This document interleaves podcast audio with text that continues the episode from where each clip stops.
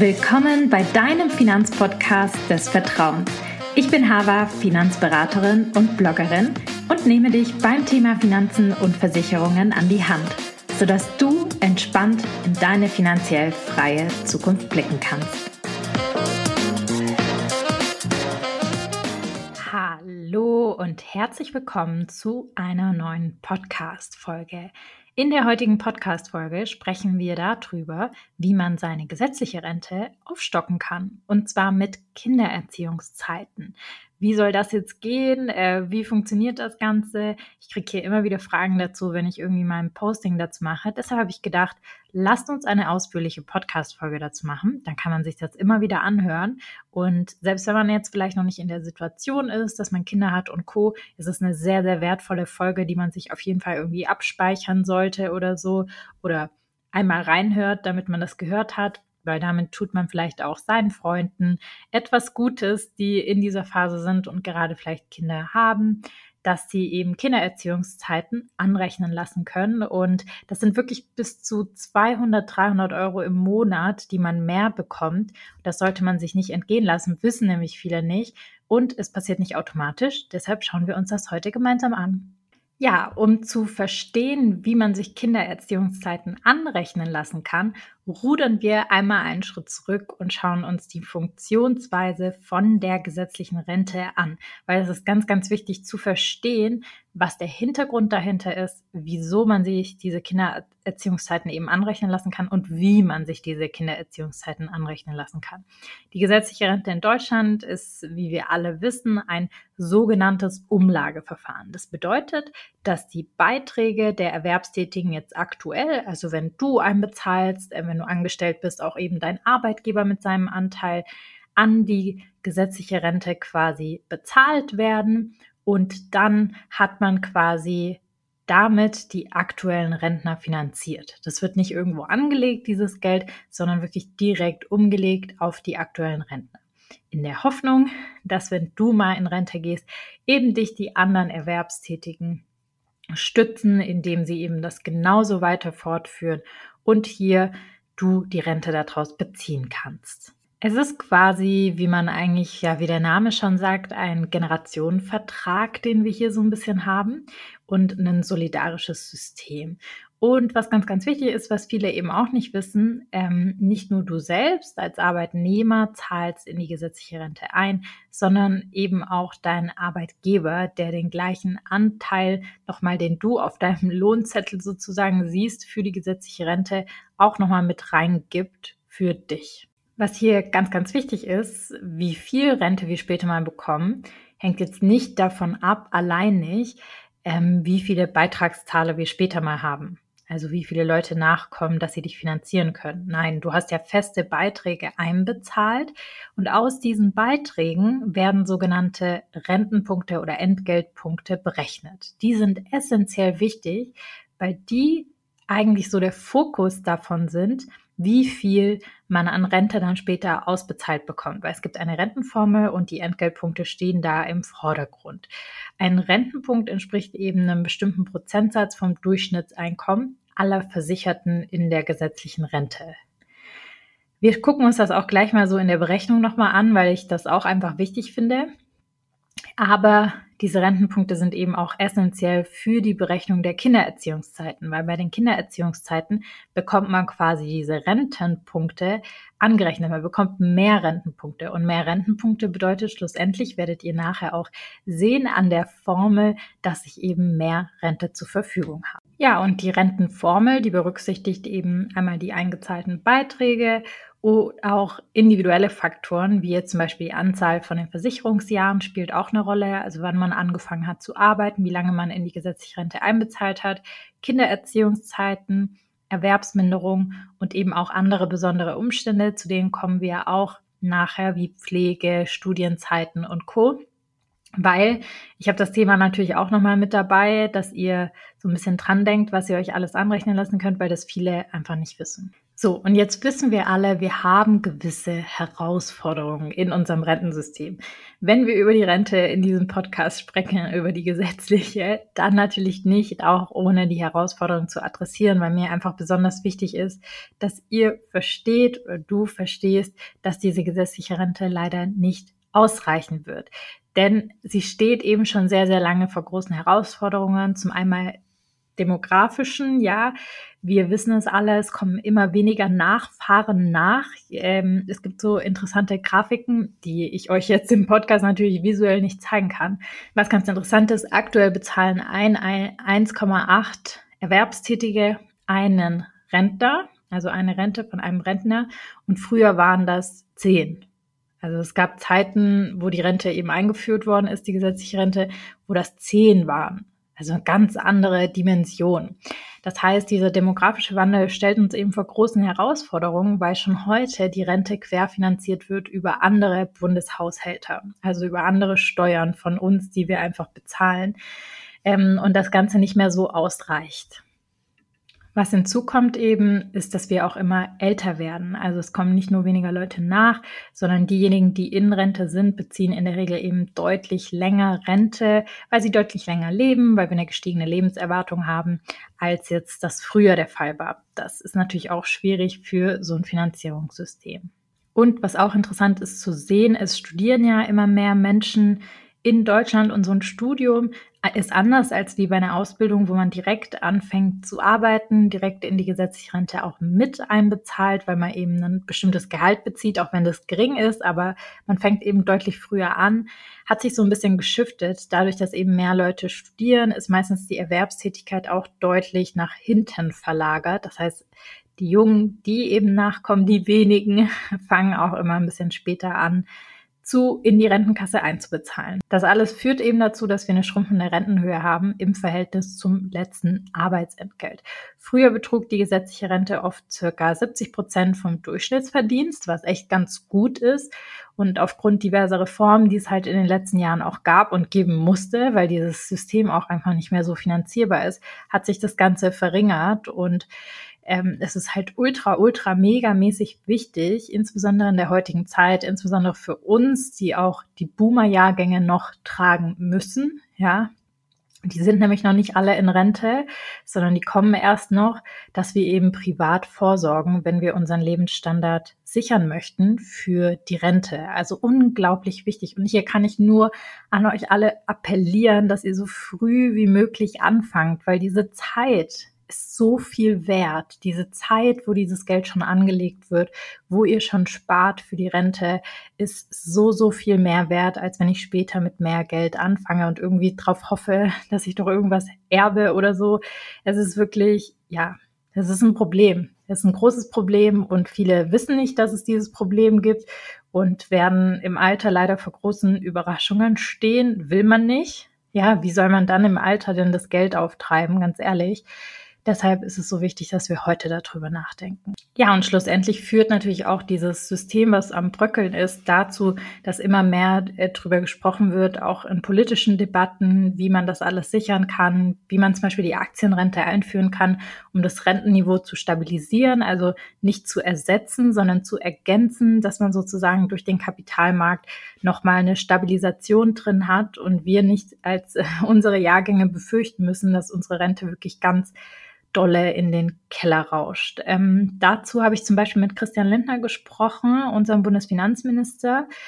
Ähm, da könnt ihr gerne mal in die Podcast-Folge hören mit ihm. Ist ganz interessant. Auf jeden Fall Thema Aktienrente und Co. Wenn es hier Updates gibt, halte ich euch auf jeden Fall auf dem Laufenden. Ich erachte aber äh, das als sehr sinnvoll, dass man darüber spricht, auf jeden Fall, weil das ein ernsthaftes Problem ist ähm, was wir als junge Menschen lösen müssen. Natürlich neben Klima und anderen Themen, die wir auf jeden Fall auf der Welt haben, aber halt ein wichtiges Thema, weil je früher wir uns drum kümmern und da eine Lösung finden, desto besser ist es halt für uns. Und wenn wir uns erst in 20 Jahren drum kümmern, dann auch hier, ja, hat unsere Generation einfach ein ganz großes Problem.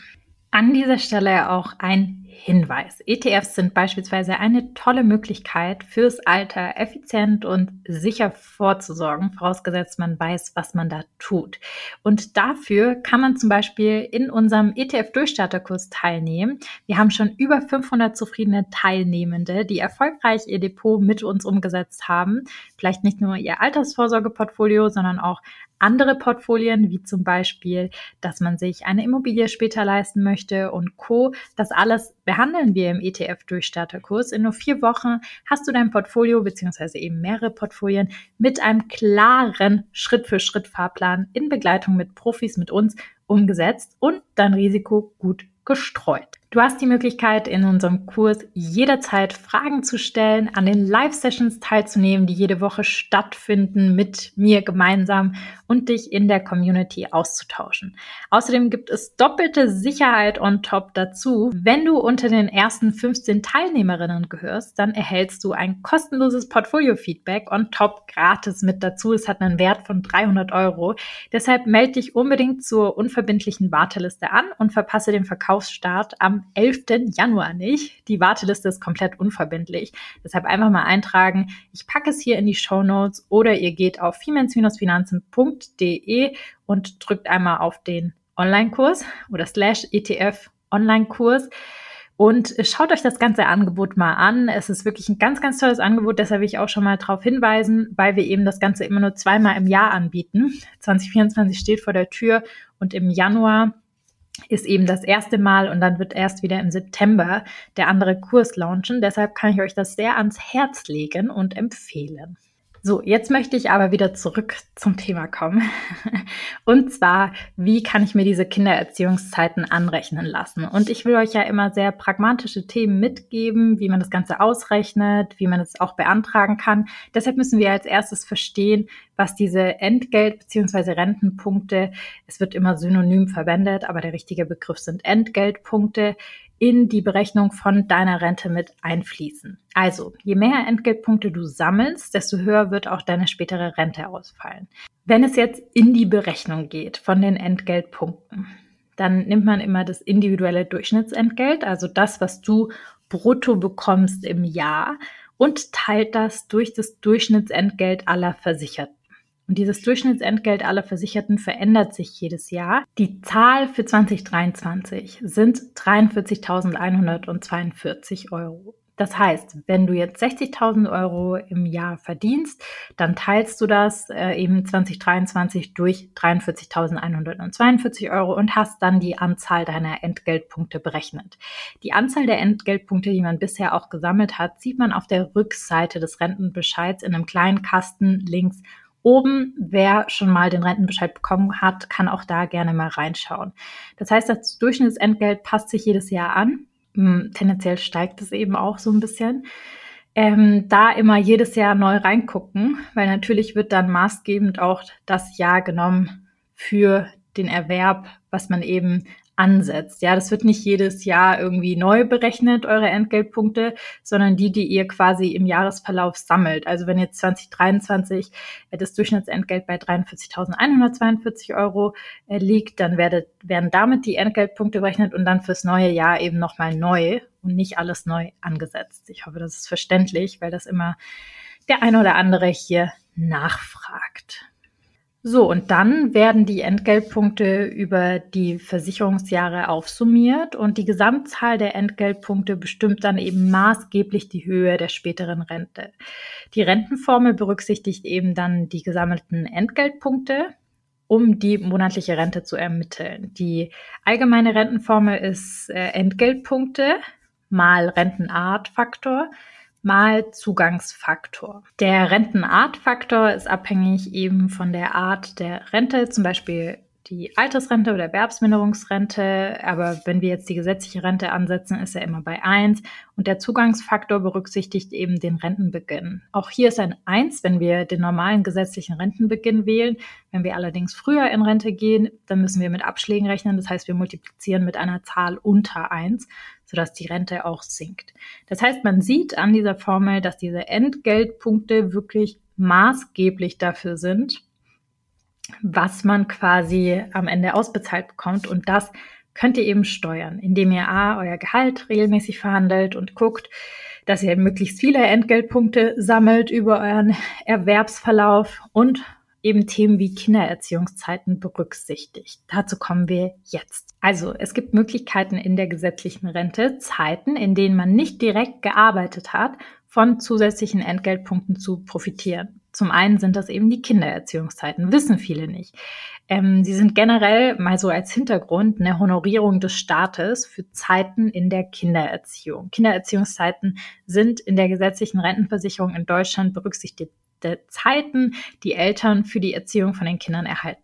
Diese Zeiten werden wirklich anerkannt, um sicherzustellen, dass Eltern, insbesondere Mütter auch an dieser Stelle, keine Nachteile in ihren Rentenansprüchen erleiden, wenn sie aufgrund der Kindererziehung nicht oder eben nur eingeschränkt irgendwie erwerbstätig sind. Während der Kindererziehungszeiten erhalten Eltern Entgeltpunkte für ihre Rentenversicherung. Das heißt, wenn man zu Hause ist, dann erhält man trotzdem Entgeltpunkte. Ganz, ganz, ganz, ganz, ganz, ganz wichtig, die sich positiv eben auf die spätere Altersrente auswirken. Ganz, ganz wichtige Zahl jetzt. Pro Kind werden bis zu drei Jahre Kindererziehungszeit angerechnet, wenn das Kind nach 1992 geboren wurde. Wenn das Kind vor 1992 geboren worden ist, dann sind es bis zu zwei Jahre pro Kind aktuell. Ja, aber also alle, die jetzt Kinder kriegen, sind natürlich bei diesen drei Jahren, weil wir danach 1992 unterwegs sind. Für jedes Jahr der Erziehung bekommt man knapp einen Entgeltpunkt auf seinem Rentenkonto gutgeschrieben. Also sprich, das Durchschnittsentgelt wird angerechnet. Ähm, also nicht euer eigenes Gehalt, sondern das Durchschnittsentgelt. Deshalb kommt man eben auf diese Eins. Nichtsdestotrotz ist ein Entgeltpunkt viel, viel besser, als wenn ich null habe. Genau. Und jetzt können wir mal diese Rentenformel nochmal aufgreifen. Aktuell ist ein Entgeltpunkt 37,60 Euro wert.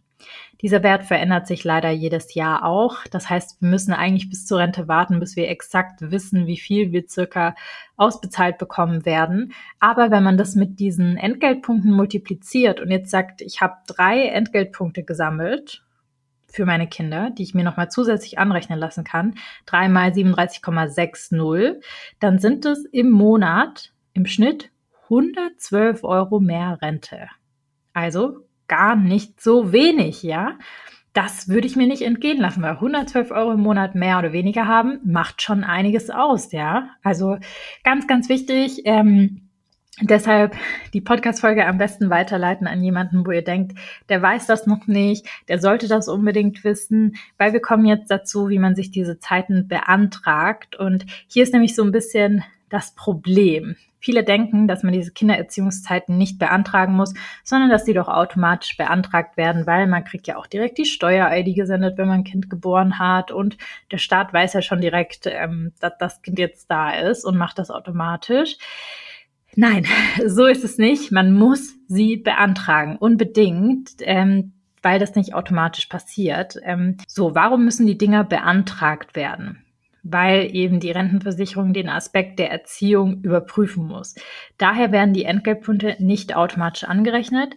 Ähm, das kann aber über das Formular V0800, merken, V0800 Formular der deutschen Rentenversicherung beantragt werden. Im Blogartikel habe ich es auch nochmal verlinkt. Da könnt ihr direkt auf dieses Formular drauf. Das geht auch immer nur rückwirkend. Man kann nicht, wenn man ein Kind geboren hat, schon direkt irgendwie das beantragen, wäre auch schwachsinnig, weil A, weiß man ja nicht, wie lange man als Kindererziehung zu Hause bleibt und B, da kommen wir auch gleich dazu, weiß man ja nicht, wie man sich die Kindererziehung aufgeteilt hat. Also sprich, vielleicht bekommt ja der Partner auch irgendwas von den Entgeltpunkten. Das heißt, man muss das auch aufteilen, weil es gilt ja wirklich pro Kind und nicht pro Person der Erziehungsberechtigung. Ähm, deshalb ganz wichtig, das im Nachhinein zu machen, weil äh, davor geht es einfach nicht. Und die Empfehlung ist von der deutschen Rentenversicherung, wenn das Kind circa zehn Jahre alt geworden ist, sollte man das Formular für die Kindererziehungszeiten bei der deutschen Rentenversicherung einreichen. In der Regel muss auch eine Geburtsurkunde des Kindes mitgesendet werden und die Kindererziehungszeiten können aber auch spätestens mit dem Rentenantrag eingereicht werden. Ganz, ganz wichtig für diejenigen, ähm, die jetzt selber keine Kinder haben, sich aber nicht sicher sind, ob Mama das zum Beispiel eingereicht hat oder Papa, äh, der euch erzogen hat, dann würde ich das auf jeden Fall mal überprüfen für meine Eltern. Das habe ich für meine Mama zum Beispiel auch gemacht. Ähm, ob da alles mit drin ist, ob alles richtig angerechnet worden ist. Weil, wie gesagt, ähm, jetzt überlegt mal, jemand hat irgendwie drei Kinder und hat immer diese drei Jahre, weil sind ja pro Kind, auch wenn sich die überschneiden, hat sozusagen dann dreimal drei neun Rentenpunkte, dann sind wir da schon bei circa 340 Euro im Monat, die man mehr in der Rente bekommt. Also ähm, nicht wenig Geld, was viele einfach auf der Straße liegen lassen. Und deshalb ähm, überprüft das auch gerne mal für eure Eltern und tut denen da was Gutes damit, wenn ihr euch unsicher seid, ob die das haben anrechnen lassen. Genau, und wie schon gesagt, die Kindererziehungszeiten können wirklich monatlich zwischen den Elternteilen aufgeteilt und gut geschrieben werden, nacheinander, aber eben nicht parallel. Und dafür kann dann das Formular V08 2.0 der deutschen Rentenversicherung genutzt werden. Es ist wichtig sicherzustellen, dass alle relevanten Daten natürlich korrekt sind. Bei Unklarheiten oder wenn Informationen fehlen, können Eltern übrigens auch bei ihrem zuständigen Rentenversicherungsträger nachfragen oder gegebenenfalls auch fehlende Daten nachreichen. Ja, welche weiteren anrechenbaren Zeiten gibt es in der gesetzlichen Rente? Neben den Kindererziehungszeiten gibt es weitere Phasen, die sich positiv auf deine Rente auswirken können. Dazu gehören beispielsweise Pflegezeiten, wenn man Angehörige gepflegt hat, oder bestimmte Phasen der Arbeitslosigkeit, sowie aber auch Studien- und Ausbildungszeiten. Wissen viele auch nicht. Über Studienzeiten kann ich meine Rentenzeit hochschrauben. Da kriege ich nicht direkt Entgeltpunkte, sondern Rentenzeiten. Wenn euch das Thema interessiert, dann freue ich mich, wenn ihr uns eine kurze E-Mail schreibt an support at finanzende oder einfach auf Instagram einmal schreibt, weil dann würde ich dazu auch mal eine Podcast-Folge ähm, planen, wenn euch das jetzt geholfen hat. Und ähm, ja, vielleicht auch zu den anderen äh, Zeiten in der gesetzlichen Rente, wenn das für jemanden relevant ist, wie Pflegezeiten und Co. Könnt mir da gerne schreiben, dann machen wir noch mal eine andere Podcast-Folge dazu, weil ich glaube, das sprengt jetzt heute einfach massiv den Rahmen. Und als Fazit ähm, können wir zusammenfassend sagen, dass Kindererziehungszeiten wirklich einen entscheidenden Einfluss auf die gesetzliche Rente haben, weil man da wirklich diese Entgeltpunkte gut geschrieben bekommt. Und durch die korrekte Anrechnung kann man sich da echt nochmal ein paar viele Euros mehr sichern, insbesondere wenn man halt nicht nur ein Kind, sondern zwei, drei Kinder hat, wie ihr gesehen habt, weil man eben bis zu drei Entgeltpunkte angerechnet bekommen kann. Und das solltet ihr eben unbedingt tun. Über das V0800 Formular bei der Rentenversicherung könnt ihr das einreichen, wenn das Kind eben so zehn Jahre alt ist und auch mit eurem Partner das Ganze aufteilen. Geht monatlich eben diese Aufteilung, dann kriegt man gestückelt diese Entgeltpunkte eben zugerechnet. Und wenn zum Beispiel eure Eltern das nicht gemacht haben oder ihr euch nicht sicher seid, dann macht das doch gerne für die. Dann ist es schon mal eine Übung für euch, wenn ihr soweit seid. Aber lasst euch das auf jeden Fall nicht entgehen. Leitet die Folge auch an jemanden weiter, der jetzt ähm, ja, das überhaupt nicht weiß oder nicht auf dem Schirm hat, der davon betroffen ist, weil es ist einfach, ja, bares Geld, was man da nochmal zusätzlich in der Rente bekommt. Und da die gesetzliche Rente ja wirklich knapp ausfallen wird für uns alle und unseren Lebensstandard nicht sichern wird, sind diese paar Euro auf jeden Fall mehr sehr gut für uns. Nichtsdestotrotz ist es einfach super, super wichtig, dass man auch privat ausreichend vorsorgt, ähm, dass man sich Gedanken macht, wie kann ich meine private Altersvorsorge auch ähm, aufstocken. Und hier eben eine Möglichkeit, unser ETF-Durchstarterkurs, der im Januar wieder startet. Am 10. Januar kann man sich anmelden. Ähm, dafür einfach auf die Warteliste eintragen. Ich freue mich da, das ein oder andere Gesicht wiederzusehen.